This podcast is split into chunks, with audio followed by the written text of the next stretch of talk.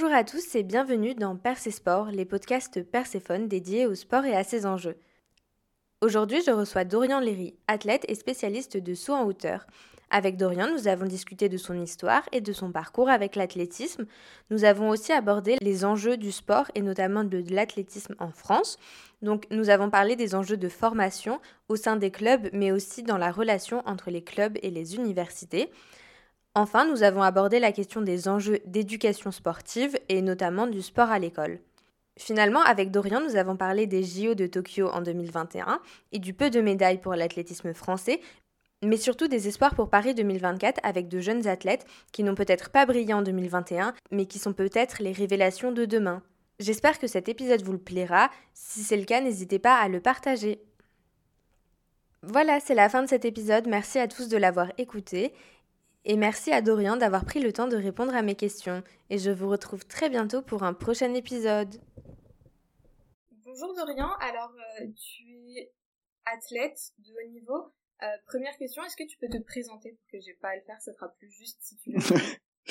ben, moi c'est euh, Dorian Léry, je suis euh, sportif de haut niveau en athlétisme, spécialisé dans le saut en hauteur. Euh, j'ai fait des, des, sélections jeunes en équipe de France et mon record personnel c'est s'élève à 2 mètres 20. Pourquoi t'as choisi l'athlétisme? J'ai commencé par le foot, comme beaucoup de garçons je pense. J'ai fait, j'en ai fait longtemps et après, euh, j'aimais pas trop la mentalité, euh, tout ce qui en découlait. Du coup, je suis parti sur euh, sur l'athlé, sur les conseils de ma mère. Et du coup, je suis à l'athlé et ça a été, euh, c'était le coup de foudre quoi. ok. Euh, à quel âge? Oula, je devais avoir 11 ans. Ouais, c'est ça, 11 ans, je pense. Dans l'athlétisme, c'est quand même pas un sport super réputé, le saut en hauteur on a plutôt tendance à penser au sprint, voire au, au demi-fond, au marathon. Pourquoi tu t'es, pourquoi tu t'es tourné vers le saut en hauteur et qu'est-ce qui t'a plu dans ce sport en particulier? Bah à la base, moi je venais à l'athlé pour faire du sprint. Parce que, pareil, à la télé, euh, on, voit surtout le sprint et tout. Même si le saut en, même si le saut en hauteur, ça m'attirait déjà. Et les sauts en particulier. Mais euh, j'ai toujours été le plus rapide à l'école et tout ça, donc euh, forcément c'était le sprint. Mais euh, ce qui a fait que j'ai choisi le saut en hauteur, c'est quand euh, la première fois que j'ai sauté euh, bah, en hauteur de toute ma vie, bah, le coach en revenait pas en fait parce que de suite j'ai fait des, des dès ma première séance j'avais compris comment sauter en Fosbury et de suite j'ai été j'étais bon à croire que j'étais fait pour ça quoi. Ok, trop cool. Et du coup, c'est quoi qui t'a plu le plus dans ce sport? Alors, il y a beaucoup de choses. Déjà les sensations, parce que quand on arrive à faire des bons sauts, on a des sensations de, de fou. Et euh, aussi, c'est des, après, c'est des sports qui demandent énormément de rigueur et d'investissement. Et ça, j'aime bien parce que ça, vraiment, contrairement au, au, sport collectif où on est jugé sur une performance collective, là, on est jugé sur une performance euh, personnelle et on peut s'en prendre comme ça même aussi. Donc, euh, on peut pas se cacher derrière euh, l'équipe ou quoi. Quand euh, quand les résultats sont pas bons, c'est souvent c'est souvent notre faute quoi. Donc, c'est aussi ça que j'aime bien, c'est que on est seul face à la performance quoi. Et euh, du coup, ça t'apporte une, une, rigueur, j'imagine, dans la vie de tous les jours. Et est-ce que tu trouves que le sport t'a apporté, euh, étant plus jeune et encore maintenant, d'autres choses dans la vie? Ah oui, c'est clairement le, bah, le sport en particulier. Moi, j'ai parlé d'athlète parce que c'est ce que je connais. Même pour rencontrer pas mal de sportifs de haut niveau, ça apporte une rigueur forcément. Surtout euh, quand on quand on prétend vouloir faire du haut niveau, on est obligé d'avoir euh, un rythme d'entraînement qui est assez élevé. Moi, j'entraîne tous les jours dans certains voire des fois deux fois par jour quand on est en stage et tout ça il y a des sports où ils s'entraînent deux trois fois par jour donc forcément il y a une rigueur faut euh, faut respecter les horaires de sommeil il faut manger à des horaires précises euh, y a plein de choses à respecter et forcément ça apporte une rigueur dans la vie de tous les jours et euh, dans le travail dans mon professionnel en principe c'est quelque chose que les employeurs ou les euh, les gens apprécient. Sur un CV ça fait toujours euh, bien parce que parce que il y a de l'investissement aussi ça demande énormément d'investissement et de motivation et alors, comment on fait pour s'investir autant? Qu'est-ce que ça apporte de positif? Parce que j'imagine que euh, c'est quand même quelque chose de difficile de s'investir autant, d'être aussi rigoureux. Du coup, j'imagine que t'en retires du positif quand même. Ouais, et c'est là où l'athlé, c'est un sport un peu ingrat, c'est que c'est beaucoup d'investissement pour très peu de, de récompenses, entre guillemets. Parce que j'ai des moments qui, des souvenirs qui sont qui seront gravés à vie. Hein. Mes premières sélections, toutes les sélections euh, en équipe de France, les stages, euh, euh, les rencontres, c'est des choses qui sont exceptionnelles que j'aurais jamais pensé vivre. Mais euh, ouais, c'est beaucoup d'investissement, beaucoup de sacrifices pour, euh, par exemple, un, sprint, euh, un 100 mètres pour les plus hauts niveaux, ça va être 9 secondes 80, 9 secondes 70, et puis c'est fini quoi. une finale olympique, ça dure ça, et puis il y a aussi l'autre côté où on peut s'entraîner un an pour un objectif, quatre ans pour pour les Jeux Olympiques, et on arrive aux Jeux Olympiques, on force ces Jeux, et puis c'est fini, ah dans quatre ans. Et ça c'est compliqué aussi. Mais à côté de ça, ça crée plein de souvenirs plein de souvenirs super euh, super cool, de, beaucoup de rencontres, beaucoup d'opportunités aussi, parce que ça vous ça vous déporte. Et sinon, à part être sportif, t'es aussi photographe et vidéaste. Euh, comment tu fais pour allier les deux? Est-ce que c'est facile, difficile? Bah c'est pas facile, hein, mais après c'est comme euh, c'est comme tous ceux qui font des études. Hein. Il y a beaucoup de sportifs. En France, on a un système universitaire qui est, selon moi, pour les sportifs de haut niveau, n'est clairement pas au point et et même à, la ramasse par rapport à d'autres systèmes. T'es pas seul à le penser. Hein. Ouais, notamment les systèmes anglophones, comme euh, les aux US par exemple, ils sont sur ça, ils sont vraiment en avance sur nous. Euh, D'ailleurs, il y a beaucoup de Français qui s'expatrient qui s'expatrient aux US pour euh, pour étudier parce que c'est plus facile, les horaires sont à mélanger et, puis là-bas le sport a une vraie valeur. Pas comme malheureusement en France, mais pour mon cas à moi, euh, bah avant j'étais étudiant, euh, c'était déjà pas facile d'allier les deux. Mais là, ce qui me sauve un peu, c'est que comme je travaille avec Kevin, il a plus que quiconque, je pense, euh, conscience de ce que des sacrifices que demande le haut niveau et tout ça. Et du coup, on arrive à trouver des horaires. Moi, je m'entraîne sur des horaires où où j'ai pas de tournage, où j'ai pas de, de, choses à faire avec lui, parce qu'en ce moment, je bosse beaucoup avec lui. Et euh, on arrive toujours à trouver un truc dans notre dans notre planning pour que je puisse m'entraîner et travailler en même temps. Avec Kevin Meyer, du coup. Ouais. Et euh, ça t'apporte quoi de t'entraîner avec disons qu'en France, c'est quand même une des personnes les plus importantes de l'athlétisme français aujourd'hui, un des sportifs les plus en vogue. Du coup, médaille d'argent au JO à Tokyo, d'or euh, à Rio. Euh, argent Rio. Argent à Rio, ok. Ouais, deux fois, deux fois argent. Il aura l'or à Paris. ah, c'est ce qu'on espère tous. Hein. Ouais, mais du coup, euh, ça te fait quoi de t'entraîner avec comme ça euh, Alors moi, je m'entraîne pas avec lui, je fais des photos pour lui et je fais euh, je fais des vidéos et je m'entraîne pas avec lui mais ouais je le je le côtoie au quotidien et euh, bah c'est cool hein enfin j'aurais pareil il y a 4 5 ans j'aurais jamais pensé ça possible hein. mais ça m'apporte moi aussi ça m'apporte beaucoup de choses parce que d'être dans son quotidien ça me permet de voir aussi comment euh, lui il appréhende les compétitions comment il appréhende les entraînements sa vision des choses sa vision du sport et c'est toujours intéressant de s'inspirer de mecs euh, de mecs comme lui quoi et t'avais d'autres modèles de dans l'athlétisme ou pas du tout? Est-ce que tu as beaucoup marché étant enfant à des euh, grandes stars de l'athlétisme? Ouais, Forcément, oui, euh, Bolt, comme tout le monde. Euh, Bolt, c'était c'était un phénomène. Euh, bah après, dans son auteur, Barchim. Euh, si dois en citer un, c'est Barchim. Ok, et pourquoi lui en particulier? Parce que pour moi, c'est bah, c'est un phénomène, hein. et puis c'est le le mec qui saute peut-être le mieux euh, selon moi, et puis il correspond aussi à un peu à mon profil, donc c'est, j'ai pu m'identifier à lui. C'est euh, après c'est c'est tellement beau avoir sauté que quand on est gamin, ça en met plein les yeux quoi. T'as fait quoi comme études? Tu disais que t'as fait des études avant. Ouais. Alors moi j'ai fait euh, STAPS, mais je me suis arrêté en cours de route, je me suis arrêté après ma L2. j'ai je me suis arrêté en cours de L2 parce que je me j'étais parti en STAPS en me disant je vais pouvoir faire euh, du sport et STAPS à côté puisque c'est la fac de sport ils seront compréhensifs et tout ça. Et puis finalement, j'ai pas, j'ai pas accroché. Ça m'a pas plu. Je trouvais qu'on apprenait les, les cours me correspondaient pas forcément. Et euh, et puis j'ai compris que c'est pas du tout ce que je voulais faire. Euh, et, que je voulais faire de la photo et de la vidéo et du coup euh, j'ai totalement pris un virage euh, à 90 et j'ai changé de, de voie quoi. Trop cool et du coup t'as fait des études ou juste euh, Non, autodidacte à 100%. Ouais, trop cool impressionnant. En plus, elles sont super belles. Du coup, je regarde tes photos. Euh, Merci. Et, euh, et j'avais une question sur, sur le sujet des blessures. Parce que euh, c'est toujours un truc qui m'intrigue de fou. Il y a la grande excuse de tout le monde sur je suis pas devenu footballeur professionnel, je me suis fait les croisés. Les croisés. et pourtant, dans les dans les vies des athlètes, il y a toujours eu des énormes blessures et ils mm, sont mm. revenus plus forts après. Alors comment on fait finalement pour se remobiliser, pour revenir, pour pas déprimer si on se blesse Est-ce que toi, ça t'as déjà vécu ça? Ou Alors, des gens de ton entourage Ouais, forcément. Euh, de toute façon, la blessure fait partie du quotidien d'un sportif de haut niveau. C'est au même titre que que le sommeil, tout ça, c'est des trucs qu'il faut apprendre à gérer et qui font partie intégrante de la vie d'un sportif de haut niveau. Euh, moi, je touche du bois, j'ai jamais eu de très grosses blessures. Je me suis pété, si, je me suis pété le quadriceps euh, l'été dernier. J'en ai eu pour six semaines, mais c'était euh, fin de saison, donc c'est comme sur un bon timing. J'ai pas loupé de compétition. J'ai sur ma dernière compète de l'année, je, je me pète le quadri. Euh, après, je me suis, je me suis fissuré les ménisques, mais encore une fois, j'ai eu de la chance pendant le confinement. Donc, euh, à chaque fois, j'ai eu des convalescences, mais qui n'impactaient pas sur ma saison. Donc, donc c'était, c'était, c'était plus facile à gérer, on va dire. Mais c'est quand même difficile mentalement, ouais. non?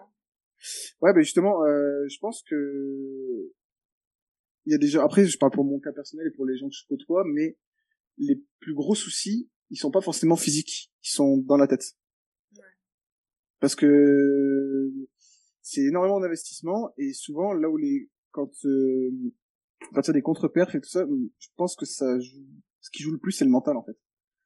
Parce que de revenir d'une blessure, des fois on revient plus fort même d'une blessure parce que on travaille plus ce point faible. C'était sûrement un point faible et quand on est bien entouré par des kinés, des équipes médicales qui travaillent bien et des bons entraîneurs, on revient plus fort en fait parce que on reproduit pas les erreurs du passé et du coup euh, le muscle par exemple si c'est un, muscle qui a qui a lâché il va être plus fort puisqu'il sera renforcé euh, en conséquence. Après sur les choses tendineuses ou les, euh, poignets cassés tout ça bon c'est les tendons en principe quand ça pète après ça ça repète pas normalement. Après pour tout ce qui est croisé tout ça ça c'est des blessures que j'ai jamais connues personnellement et euh, qui, qui sont très, on va pas se cacher hein, c'est très très dur de revenir de, de grosses blessures les croisés c'est vraiment peut-être le les trucs qui fait le plus peur hein, parce que c'est euh, 8 à 9 mois sans rien faire avec de la rééducation et puis après pour revenir retrouver son niveau ça c'est compliqué mais il y en a il y en a qui ont déjà réussi et euh, et franchement euh, gros gros respect à eux et euh, mais voilà. Oui je t'avoue que je suis beaucoup le rugby et du ouais, le rugby il y en a beaucoup ça hein. m'impressionne. Antoine Dupont s'est fait les croisés par exemple ouais et pourtant qu'est-ce qu'il est bon. c'est hyper intéressant de voir ouais ce, cet investissement mental qu'il faut pour euh, revenir d'une blessure etc mais ça fait pas enfin est-ce qu'il y a une appréhension quand même après euh, quand on se remet à sauter par exemple si tu t'es fait mal sur euh, un saut refaire le même mouvement? Ouais forcément. Au début oui. Ouais clairement. Moi quand quand j'avais le, le ménisque en fait le ménisque il avait je pense que ça faisait un moment qu'il était fissuré, mais ça s'était réveillé pendant le confinement. J'ai fait un épanchement de synovie, donc mon genou a triplé de volume, je peux plus bouger la jambe. Et, euh, et après, c'était très douloureux pendant toute la fin de saison de 2020. C'était très douloureux. Euh, mon genou me faisait super mal. Je boitais, euh, j'arrivais sur des sur des concours, je boitais tout ça. C'est parti, mais euh, la première fois qu'on qu ressaute après la blessure, on y va tranquille pour voir déjà si si on a pas mal et tout ça. Pareil pour le quadri, hein, quand j'ai recommencé à faire des séances. Attends, je faisais gaffe à la moindre alerte parce que c'est bête, hein, mais si on reprend trop tôt, c'est là où on empire vraiment le problème. Et du coup, oui, forcément, il y a une petite appréhension au début, et euh, mais après, euh, après on oublie vite parce que, en tout cas, moi, pour ma part, j'oublie vite. Hein, euh, une fois que j'ai fait trois, quatre sauts et que je me dis que je monte en intensité et que j'ai pas de douleur, c'est parti quoi. C'est Kevin Meyer qui avait eu un gros blocage après après une blessure. Ouais. Alors la perche c'est très très particulier, c'était à la perche ouais. Après euh, après Doha parce que il se pète euh, il se pète euh, à Doha et du coup la perche c'est c'est un sport de enfin c'est une discipline de qui comme la hauteur il y a, y a un, obstacle à franchir sauf que on va dire qu'à la perche on peut très vite se faire très mal. C'est-à-dire que si on n'y va pas à 100%, la perche elle, on déplace pas assez, c'est ce qu'on appelle un retour piste, hein. c'est quand les athlètes retombent sur la piste. Euh, ça fait pas du bien. Et c'est, ça peut être très traumatisant parce que c'est un peu comme une chute à cheval, je dirais, si on n'arrive pas à monter de suite, euh, derrière ça te trotte dans la tête et c'est compliqué de repartir. C'est vrai que le saut à la perche c'est assez impressionnant. Mm. Euh, comme je t'avais dit par message, t'avais découvert dans Trop Tokyo euh, cet été. Ça avait été hyper intéressant parce que t'avais expliqué plein d'aspects techniques euh, du saut en hauteur. Et euh, est-ce que tu trouves que le saut en hauteur c'est moins pas assez médiatisé ou euh, en vrai ça va et euh, si on veut vraiment s'intéresser à l'athlétisme et au saut en hauteur on peut trouver des façons de, le suivre Alors pour moi, c'est pas assez médiatisé. C'est clair net, pas que le sport en en général, mais encore moins le sport moteur. Après, ça a été la faute euh, pas que de, enfin, pas que de, que des athlètes et tout ça, parce que c'est un système où si ça rapporte tant d'argent que ça, ce serait plus médiatisé. C'est aussi bête que ça. Hein. C'est comme euh, le football aujourd'hui. Si les mecs sont aussi bien payés, si c'est autant diffusé, c'est parce que ça intéresse les gens que ça rapporte énormément. La clé, ça rapporte pas énormément. Du coup, c'est pas pas très bien diffusé. Avant, c'était diffusé sur des canaux euh, privés et payants, donc Beansport, euh, Eurosport et tout ça. Donc ça ça favorisait pas le la découverte du sport au grand public. Maintenant, la fédération a signé il y a deux ans, si je dis pas de bêtises, un contrat avec l'équipe 21, donc qui est une chaîne gratuite. Et donc c'est déjà bien, ça met déjà le pied à l'étrier, ça permet au grand public qui qui juste euh, zappe sur la TNT de potentiellement tomber sur l'athlète, s'y intéresser. Et euh, hors des grandes échéances, parce que bon, les jeux, les championnats du monde, euh, les championnats d'Europe, en principe c'est assez bien diffusé sur France TV. Et ouais, on est si on zappe sur ces sur ces chaînes-là en période de grands championnats, on a de fortes chances de tomber sur sur l'athlète et s'y intéresser. Mais c'est dommage qu'on s'y intéresse pas toute l'année. Et c'est dommage ou pas, c'est dommage pour les athlètes aussi? Parce que forcément. il y a un espèce de cercle vicieux de c'est pas assez médiatisé du coup c'est pas enfin du coup il y a le moins de personnes qui s'intéressent il y a moins de sponsors il y a moins de sponsors moins d'investissement. Et du coup les euh, politiques euh, sont pas intéressés par euh, réformer mhm. euh, un système qui est compliqué. C'est ça c'est surtout qu'en fait le le monde de l'athlétisme en France repose sur énormément sur du bénévolat et sur des associations. C'est que tous les clubs euh, de France à l'heure actuelle sont des assos. Et des assos, ça veut dire qu'il y a des bénévoles, ça veut dire qu'il y a des gens qui sont euh, payés, mais qui sont pas énormément payés, donc ça veut dire aussi pas d'investisseurs privés. Euh, là où dans le monde du football, dans beaucoup de sports co, c'est des investisseurs privés qui détiennent les, les grands clubs. Donc mmh. forcément, euh, plus d'investissement, plus de budget, plus de parce que ces mecs-là ont des contacts aussi. Enfin bref, c'est tout un système qui, tout un écosystème qui tourne autour de, des, des sports co. Et en, en France, en athlée comme dans d'autres sports, c'est des, assos euh, des assos. Et du coup, forcément, euh, les budgets sont moindres, l'organisation c'est pas la même, les suivis sont pas les mêmes. Dans les petits clubs, euh, c'est compliqué. Hein. Souvent, le président c'est le père de machin, qui et après là c'est le parent d'un autre qui est trésorier, qui donc c'est sûr que c'est encore très amateur comparé à d'autres sports. Et après, pour modifier ça et pour et pour changer tout tout le système, c'est c'est très compliqué quoi. Et j'imagine que c'est la même chose pour les athlètes de haut niveau. Enfin, il euh, faut quand même avoir le, le nombre d'athlètes qui peut euh, gagner de l'argent avec son sport. Parce qu'on il y en a pas beaucoup. Demain, quoi. Ouais, c'est vraiment ça, parce qu'en gros, il y a la Ligue Pro A et la Ligue Pro B en athlète. Donc, c'est des athlètes qui sont salariés de la fédération. Donc, ils sont payés par la fédé. Et il y a que, je crois que c'est Ligue Pro A, je crois, il y a que la Ligue Pro A, ils sont payés. Ils sont 7 ou 8 à être payés. Et après, il y a les sponsors euh, comme Adidas, Nike, euh, Asics au fur et à mesure des années, c'est de plus en plus compliqué de se faire sponsoriser. Hein. Moi-même, j'ai jamais été sponsor. J'ai jamais eu euh, de dotation de, de, sponsoring. Et ouais, c'est vraiment compliqué aujourd'hui pour un athlète de se faire sponsoriser, de vivre de son sport. Et c'est aussi pour ça qu'on est très bon chez les jeunes et on est moins bon chez les adultes. Et ça, c'est vu euh, dans les Jeux Olympiques. Il y a des trous générationnels qui sont aussi dus à ça parce qu'au bout d'un moment, quand on a, quand on approche la vingtaine, quand on commence à avoir son appart et tout ça, faut quand même, euh, faut quand même manger. et c'est les études souvent qui, a, qui aident à manger et pas l'athlète malheureusement. Euh, mais t'as quand même, vous avez quand même des euh, enfin des aides des fédés, des départements, des régions ou... Euh, ouais, quand on est listé aide, moi j'ai eu des aides de la région. J'avais 750 euros par an, ce qui est pas grand chose, mais qui est déjà ça. Après, mon club, moi me paye, il me paye tous les mois parce que j'ai fait une perf de niveau national 1. Donc en gros, sur ce, sur cette grille-là, il me paye tous les mois. Il m'aide. Ok. Bah, t'as déjà commencé à en parler. Euh, donc, euh, les JO 2021 et même 2016, enfin, JO 2020, 2021 et euh, Rio, ça a été compliqué au niveau des médailles. Ouais. alors, j'avais deux questions. Pourquoi si peu de médailles Tu m'en as un peu répondu, ce trou générationnel. Mm-hmm. Mais surtout, ce qui m'intéresse, c'est est-ce qu'il y a eu des performances plus jeunes athlètes qui, même si on n'en a pas parlé parce que pas de finale, parce que moins connu, parce que euh, beaucoup de choses, euh, sont quand même intéressantes, surtout dans la perspective de Paris 2024. Ah oui, euh, il y, en a eu pas mal parce que c'est sûr que c'est pas médiatisé parce que quand un Français sort en qualif, sort en demi, on n'en parle pas trop. Mais oui, il y en a eu, il y en a eu pas mal, hein, mine de rien. On a eu plein de jeunes qui sont qualifiés pour les Jeux Olympiques. Euh, là, je pense à Ethan Cormont à la perche, qui a fait 5,80. Je pense à Gabriel Tual, à Benjamin Robert sur 800 mètres, les deux. Les deux sur 8. Euh, Sirena, euh, Sirena qui s'est qualifiée sur les haies, mais qui malheureusement s'était blessée, donc n'a pas pu courir. Pareil pour le, Laura, Laura Valette. Euh, on en a eu, on en a eu plein, mais voilà, c'est euh, leur première expérience et leur premiers Jeux Olympiques, donc forcément ça ressemble à rien d'autre. Donc c'est, en vrai, c'est bien qu'ils aient pu faire ces, ces Jeux Olympiques-là, même si, encore une fois, c'était très particulier parce que pas de public. Et ce qui caractérise d'habitude les Jeux Olympiques, c'est le, le, monde, tout l'écosystème qui tourne autour. Et là, c'est vrai que c'était très très particulier.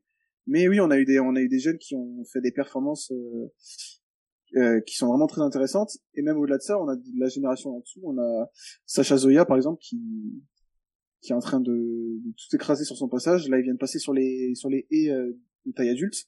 Il a explosé le record du monde. Le record du monde était détenu par euh, notre Français en sur 110 mètres en 12,98, si je dis pas de bêtises. Il a fait 12,72. Il a atomisé le record du monde. Euh, non, lui c'est vraiment un ovni et par exemple lui c'est une grande chance de médaille pour Paris 2024. Euh, comme les autres aussi que j'ai cité que j'ai cité euh, avant quoi. Trop cool. Comme on en a parlé, ces jeunes ils ont quand même des difficultés euh, à, sur plein d'aspects à allier sport et autre chose. Pour toi, quels sont les enjeux en gros de l'athlétisme français à Paris? Parce que le président Emmanuel Macron en a parlé, le nombre de médailles, etc., qui pour mm-hmm je pense 99,99999 pour pas dire 100% des athlètes est impossible. Euh, est-ce que la fédération, l'athlétisme français a un rôle à jouer pour euh, espérer euh, s'approcher le plus possible de ce nombre de médailles? Ouais, forcément la fédération a son rôle, mais je pense que c'est trop tard pour 2024, je parle. 2028, 2032, peut-être, mais pour 2024, les, les générations sur 4 ans, c'est très très court. C'est très très court. Là, on est déjà en 2022, c'est dans deux ans les prochains jeux. Le travail aurait dû être fait en amont dès 2016 pour 2024. Je pense que c'est pas, il y a, y a eu des erreurs de la Fédé, il y a eu des erreurs du gouvernement, je pense aussi. Mais après, euh, pour le coup, euh, j'espère qu'on aura le plus de médailles possible. Mais euh, une erreur qu'a fait la Fédé, selon moi, c'est qu'ils sont trop reposés sur, et encore aujourd'hui, ils se reposent trop sur les gens qui ont amené des médailles avant, qui sont encore bons aujourd'hui, mais qui, en 2024, ce sera peut-être leur dernière Olympiade. Là où moi j'aurais plutôt mis l'accent sur les jeunes, sur les les espoirs euh, en devenir de l'athlète. Certains certaines pépites, comme je parlais tout à l'heure, ont des sponsors et peuvent vivre de l'athlète. Mais il y a toujours ce moment où il y a l'entre-deux, les mecs qui ont pas encore fait de, de grands championnats, mais qui sont là, qui sont bons, mm. et qui attendent un petit peu, et qui sauf que eux, ils ont pas de sponsor, ils galèrent un petit peu, et il faut, il faut aider ces, ces, ces mecs et ces filles là pour que euh, on, leur donne au moins leur chance quoi. Même s'ils n'y arrivent pas, on leur, a, on leur a donné la chance. il y en a forcément, je pense, dans, l'eau un ou deux qui arrivera à faire quelque chose au, jeu quoi. Tu dis que c'est trop tard, mais est-ce qu'il y a quand même des choses qui ont été mises et qu'on peut quand même avoir de l'espoir pour 2028-2032 où on a l'impression que euh, c'est trop tard, mais en plus il n'y a rien qui est mis en place aujourd'hui? Oh oui, ben comme j'ai dit, hein, le, le, enfin, pour la clé, le système scolaire est catastrophique en post-bac. Ce qui est cool, c'est qu'il y a déjà sur certaines options, sur certains, je pense à l'INSA, qui fait ça notamment, où on répartit son, son master sur euh, beaucoup d'années. Ça, c'est cool. Mais sur certaines facs, c'est déjà soit ils le proposent pas, soit c'est pour l'athlète c'est plus un, un merdique qu'autre chose vraiment. Sans compter que la plupart des profs dans certaines facs ont vraiment rien à, rien à cirer vraiment. Sportif de niveau ou pas, euh, on s'en fout quoi d'expérience personnelle, même à Staps, alors que c'est censé être une fac du sport, j'ai eu des retours de profs qui en ont vraiment, vraiment rien à foutre que, ouais, mais là, monsieur, je suis en stage à l'étranger, ouais, mais t'as zéro, t'es pas là, t'as zéro. C'est compliqué et euh, je pense que c'est pour ça que beaucoup de gens, euh, enfin, beaucoup de jeunes ont tendance à faire le choix ces dernières années de partir aux US. Parce que là-bas, euh, en fait, on représente la fac aux, États-Unis, là où en France, on représente pas un club. Et du coup, la fac a tout intérêt à mettre l'athlète dans les meilleures conditions possibles. Ouais, Et pour le sport français, tu disais qu'il n'y avait pas beaucoup, euh, que les gens s'en foutaient un peu du sport. Euh, est-ce que c'est un enjeu aussi démocratiser le sport ou la pratique sportive en général? Euh, Pour moi, totalement, parce que moi, je coach des petits le mercredi. Ouais. mais euh, je vois un, plus ça va, plus les, les enfants euh, sont euh, en déficit de au niveau moteur. C'est c'est triste, hein, mais c'est c'est une réalité. C'est euh, moi je trouve ça assez aberrant de voir le niveau qui dégringole en, en sport. Et euh, là je parle de l'athlète, mais en règle générale, parce que ils font, j'ai l'impression que cette génération-là ne fait plus grand chose. C'est-à-dire que c'est triste, mais souvent ils sont là, ils sont au sport parce que euh, les parents veulent être libres pendant deux heures l'après-midi, le mercredi. C'est triste, mais quand je demande à des gamins qui me disent, je vois ils sont pas impliqués, ils ont pas envie. Je me dis mais pourquoi tu viens si t'aimes pas ça? Euh, C'est ma, c'est ma mère qui me force à venir. Quand j'entends ça, moi ça me, ça me fait mal au cœur parce que ou alors des gamins qui veulent faire d'autres sports mais qu'on les met dans c'est je trouve ça dommage. Je pense qu'il y a un gros rôle d'éducation. Euh, il y a un grand grand rôle de, de l'éducation là-dedans. Moi j'ai eu la chance d'avoir un père qui est très sportif une mère très sportive aussi. Du coup des, des trucs petits j'ai fait plein de sports j'allais marcher avec ma mère j'allais faire du vélo avec mon père j'allais faire plein de trucs et je pense que la plupart des gens qui ont qui font du sport aujourd'hui même qui font du haut niveau ils ont été éduqués comme ça donc il y a une grosse une grosse part de responsabilité des parents mais aussi je pense que l'école a son mot à dire je trouve que sur ce point-là, je vais rejoindre Kevin, hein, parce qu'il a souvent dit ça dans ses déclarations publiques, mais on fait pas faire assez de sport aux gamins à l'école, mais très tôt. Enfin, moi, je trouve qu'on leur fait pas faire du sport de la bonne manière, plus que. Ah oui aussi, ah oui ça, ouais, ça aussi. Enfin, il y a combien d'histoires d'adultes aujourd'hui qui ont été dégoûtés du sport par le PS à l'école. Enfin... Bah, moi, c'est très simple. Hein. Le seul, bah, encore une fois pour revenir à l'athlète, parce que c'est un des exemples les plus, les plus marquants, c'est que dans la tête des gens, de, tous les gens de ma classe et tout, quand on quand, du collège au lycée, athlé, c'est égal endurance 3 fois 500, euh, les trucs chiants que même moi j'ai pas envie de faire, alors que je fais de l'athlé, que j'aime pas faire. Il y a des gens qui aiment ça, tant mieux, mais c'est, je comprends que c'est pas attirant quand on on n'est pas spécialement sportif déjà de base.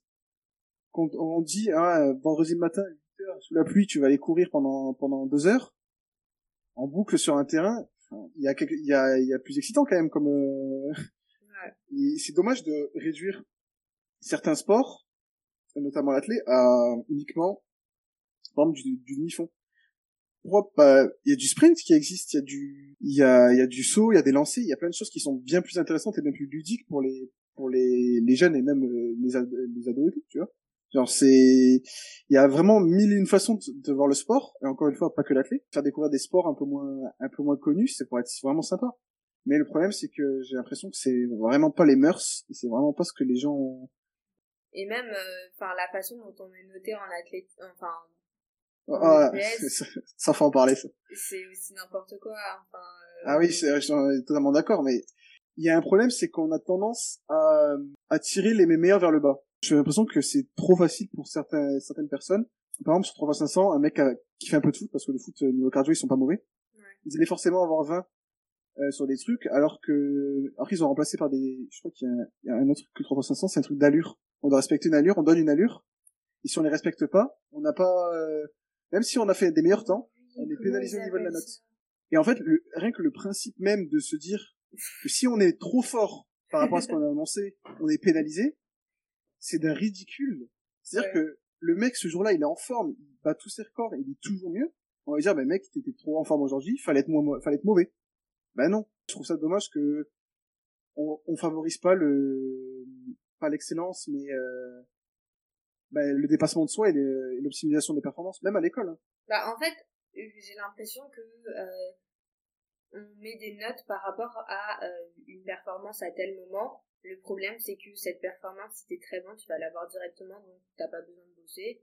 Et, euh, ah et si t'es pas bon, tu vas jamais l'avoir, et donc t'es déprimé. Enfin, mm. tu, dès le début, t'es pas motivé parce que de toute façon, tu pourras pas avoir. Euh, enfin, la marche est trop, trop grande par rapport au niveau que t'as au début. C'est ça. Et au lieu de, de, de noter sur une, une, évolution tout au long d'un cycle euh, d'un certain L'évolution, je pense que t'as totalement raison. Je pense que l'évolution euh, ou alors qui t'a fait un truc c'est que pour ouais c'est ça pour les mêmes pour les meilleurs c'est ça ça les pousse à, à, se dépasser parce que euh, ouais tu, de toute façon quand dès la première séance tu sais si tu vas avoir 20 ou pas 3 500 les mecs qui faisaient moins de, de 25 ils savaient qu'ils allaient avoir 20 et puis c'était c'était plié ils avaient même pas besoin de faire les séances pour euh, pour avoir la note max alors que si on leur dit ok euh, premier, évalu... premier, premier cours, on fait une évaluation, tu fais tel chrono.